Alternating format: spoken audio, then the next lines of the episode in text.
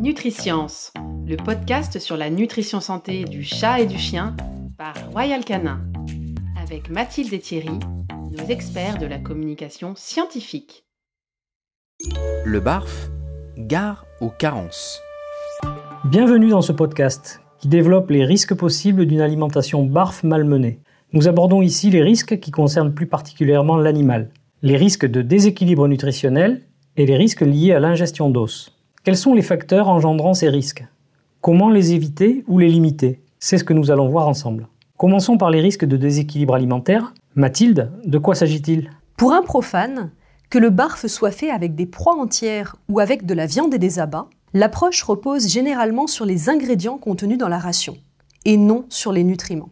Les sites de conseils sur le barf les plus courants ne sont pas faits par des nutritionnistes ni des scientifiques. Ils donnent des recommandations très approximatives et sans réelle adaptation au statut physiologique de l'animal ou à son âge. Bilan des rations souvent très grasses et trop caloriques pour un animal sédentaire, un apport en calcium et en phosphore non maîtrisé et rarement optimal, des carences fréquentes en zinc, cuivre, iode et sélénium, un manque de fibres, et parfois aussi un apport d'hormones thyroïdiennes du fait de la présence de la thyroïde sur les coups de poulet non parés par exemple. En résumé, une étude a ainsi montré que 95% des régimes BARF conseillés sur le net ou dans les ouvrages à destination du grand public étaient déséquilibrés. Et quelles conséquences cela peut-il avoir sur l'animal? Les déséquilibres alimentaires sont particulièrement dangereux lorsque l'animal est plus fragile. Le jeune en croissance, l'animal âgé, l'animal malade ou encore la femelle gestante. Certains déséquilibres peuvent avoir des conséquences graves et rapidement visibles. Chez le chiot, par exemple, un excès en calcium est aussi néfaste qu'une carence. L'un comme l'autre peuvent entraîner des troubles ostéo-articulaires très graves, avec de l'ostéochondrose, des déformations osseuses, voire même un arrêt de la croissance. Chez l'animal senior, à l'inverse, une ration mal équilibrée en calcium et phosphore, contenant soit un excès de phosphore, soit un rapport phosphocalcique inférieur à 1, peut affecter la santé rénale. En cas de maladie rénale chronique déjà installée, les conséquences peuvent être dramatiques. Autre exemple, chez la chienne gestante, le fait de donner une ration sans amidon peut aussi mener à une baisse des performances de reproduction, avec notamment de la mortalité néonatale. Les effets des carences ou excès en vitamines ou oligoéléments sont en revanche moins visibles chez l'animal adulte en bonne santé.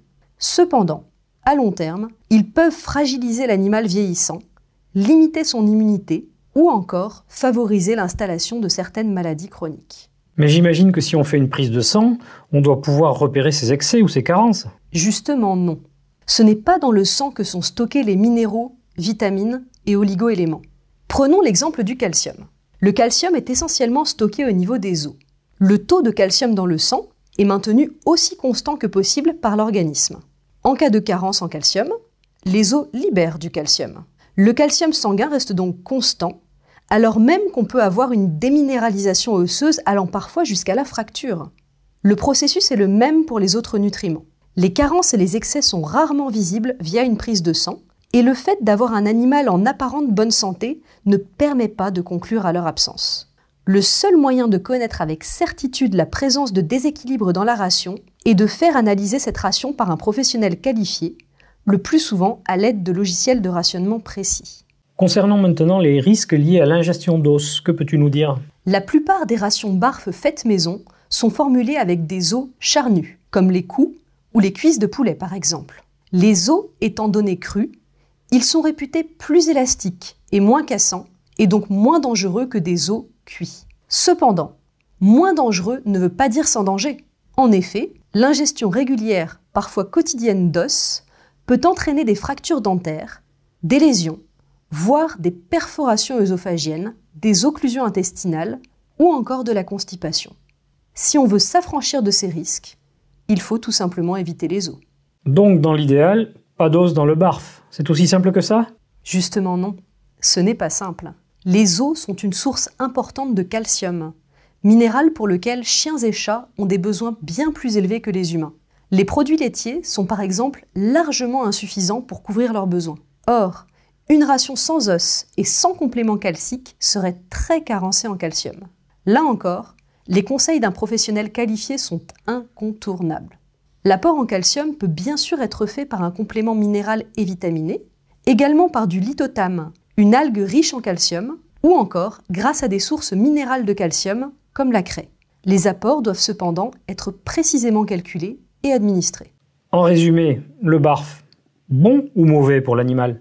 Ni l'un ni l'autre. Le barf est une pratique alimentaire. Comme toutes les pratiques, elle peut être très bien ou très mal faite. Le risque pour l'animal réside surtout dans la mentalité des propriétaires, qui estiment que la nature étant bien faite, si on fait preuve d'un peu de bon sens, la ration qui en résulte est forcément équilibrée et adéquate. Malheureusement, c'est loin d'être aussi simple. Il faut garder en tête que la nature n'est pas une bonne propriétaire et qu'elle n'a pas à cœur la santé et la longévité de l'animal. Et donc que, pour couvrir les besoins en nutriments de l'animal, le bon sens ne suffit pas. Il faut se faire accompagner d'un nutritionniste qualifié et respecter ses recommandations au long cours. Si on veut limiter les risques nutritionnels et mécaniques, il faut également faire formuler une ration BARF sans os. Enfin, il faut s'assurer de l'adhésion des propriétaires au long cours et faire un suivi nutritionnel de l'animal. Maintenant que nous avons détaillé les risques nutritionnels pouvant nuire à l'animal, il nous reste un autre point à développer, les risques sanitaires liés au BARF et aux rations crues en général. Risques concernant plus particulièrement les propriétaires et la famille de l'animal. N'hésitez pas à écouter ce podcast pour en savoir toujours plus sur la nutrition santé.